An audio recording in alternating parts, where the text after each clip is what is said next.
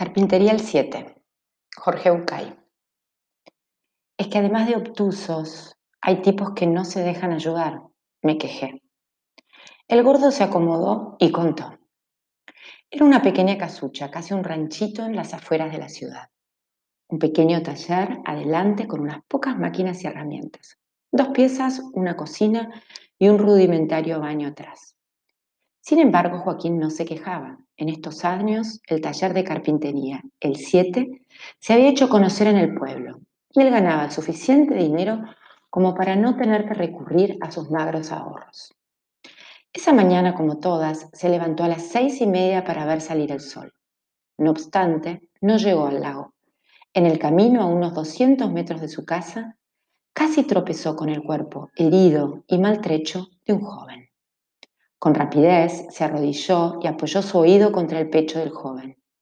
Débilmente, allá en el fondo, un corazón luchaba por mantener lo que quedaba de vida en ese cuerpo sucio y hediente a sangre, a mugre y alcohol.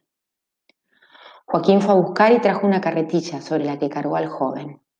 Al llegar a la casa, tendió el cuerpo sobre su cama, cortó las raídas ropas y lo higienizó cuidadosamente con agua, jabón y alcohol. El muchacho, además de su borrachera, había sido golpeado con salvajismo. Tenía heridas cortantes en las manos y la espalda, y su pierna derecha estaba fracturada.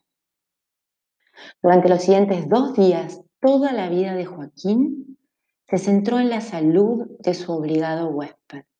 Curó y vendó las heridas, entablilló su pierna y alimentó al joven de a pequeñas cucharadas con caldo de pollo. Cuando el joven despertó, Joaquín estaba a su lado mirándolo con ternura y ansiedad.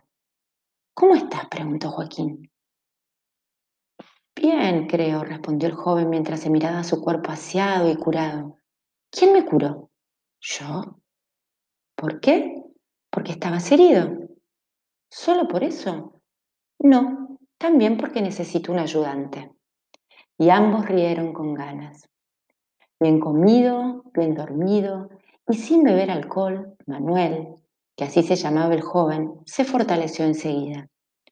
Joaquín intentaba enseñarle el oficio y Manuel intentaba rehuir del trabajo todo lo que podía. Una y otra vez Joaquín inculcaba en aquella cabeza deteriorada por la vida transcurrida las ventajas del buen trabajo, del buen nombre y de la vida buena.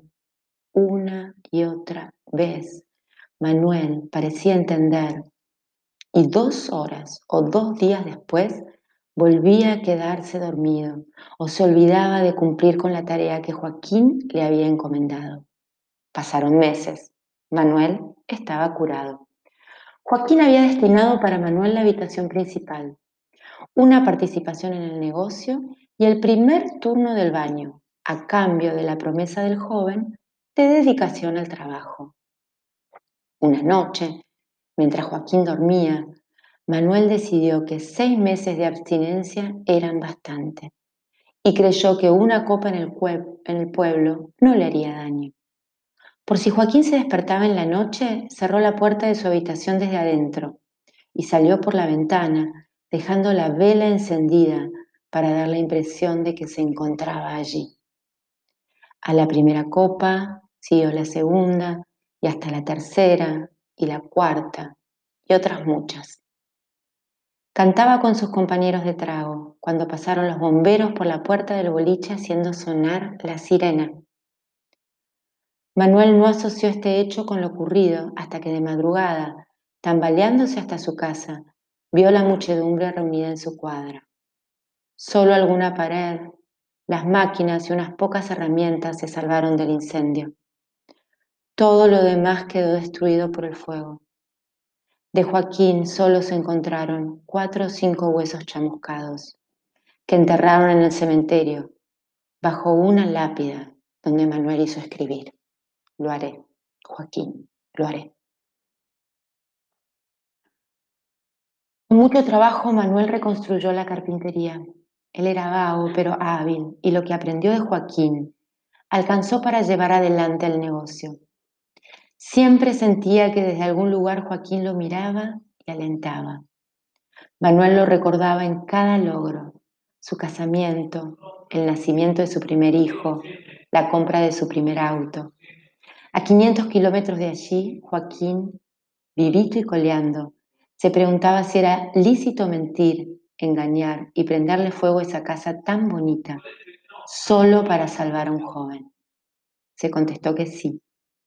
Y rió de solo pensar en la policial del pueblo que confunde huesos humanos con huesos de cerdo. Su nueva carpintería era un poco más modesta que la anterior, pero ya era conocida en el pueblo. Se llamaba Carpintería El Ocho. A veces, Demian, la vida te hace difícil poder ayudar a un ser querido. No obstante, si hay alguna dificultad que vale la pena enfrentar, es la de estar para el otro. Esto no es un deber moral ni nada que se le parezca. Esta es una elección de vida que cada uno puede hacer a su tiempo y en la dirección que desee. Mi experiencia personal, vivencial y observatoria me hace creer que el ser humano libre y encontrado consigo mismo es generoso, solidario, amable y capaz de disfrutar por igual del dar y del recibir. Por lo tanto, cada vez que te encuentres con aquellos que viven mirándose en el ombligo, no los odies. Ya bastante despelote deben tener con ellos mismos. Cada vez que te descubras en actitudes mezquinas, ruines o pequeñas, aprovecha para preguntarte, ¿qué te está pasando? Te garantizo que en algún lugar erraste el rumbo. Alguna vez escribí, un neurótico no necesita un terapeuta que lo cure ni un papito que lo cuide. Todo lo que necesita es un maestro que le muestre dónde perdió el camino. Carpintería el 7. Jorge Bucay.